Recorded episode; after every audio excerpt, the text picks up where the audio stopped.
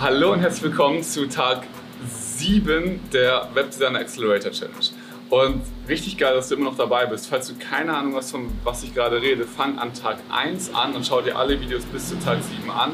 Und falls du wirklich an Tag 7 jetzt durchgearbeitet hast, bis zu Tag 7 gekommen bist, dann weißt du, du bekommst ein von drei Plätzen von meinem Coaching-Programm, dem Webdesign Accelerator-Programm wenn du die Videos kommentierst, bis zum Ende anguckst und ein Like und ein Abo da lässt, dann äh, bist du im Lostopf und kannst da wirklich dran teilhaben und kostenlos auf dem Coaching, ja, im Coaching-Programm dabei sein. Wir wollen heute darüber reden, warum du, wenn du erste Termine bekommst, keine Kunden gewinnst. Was die größten Fehler am Verkauf sind, beziehungsweise ein großer Fehler im Webdesign.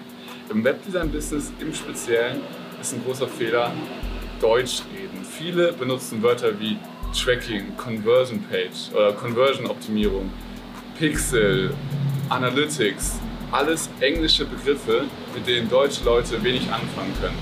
Und zumindest deutsche Leute, die sich nicht damit auseinandersetzen. Wir leben oft in einer Bubble und denken, dass jeder diese ganzen Begriffe kennt. Aber zu viel Englisch und zu viel Englisch an unnötigen Stellen hilft keinem weiter. Ganz viele Deutsche verstehen das einfach nicht. Und ganz viele Deutsche brauchen eine deutsche Erklärung und brauchen einfach eine vernünftige Erklärung, wollen wissen, von was du redest. Viele verstehen nur halb, was eine Landingpage ist oder was ein Conversion Tracking ist und stellen sich darüber irgendwas vor oder was Analytics-Events oder Pixel-Events sind. Aber wenn du diese Wörter jetzt gar nicht benutzt und es einfach in einem normalen, benutzerfreundlichen Deutsch erklärst, dann kommen gar keine Missverständnisse und dann verstehen die auch, was die bei dir kaufen. Dann verstehen die auch, was, die, was du von denen willst oder was die Vorteile davon sind.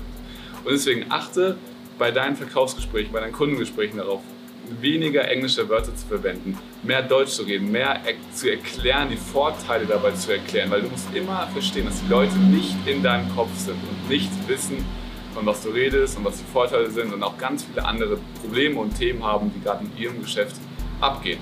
Das wollte ich dir auf den, auf den Weg mitgeben für diesen Tag. Achte auf deine Sprache, achte auf deine kundenorientierte Kommunikation. Und genau, wenn du Fragen dazu hast, schreib wie immer in die Kommentare, schreib mir eine private Nachricht. Wir sehen uns im nächsten Video. Bis dahin alles Gute, dein Alex.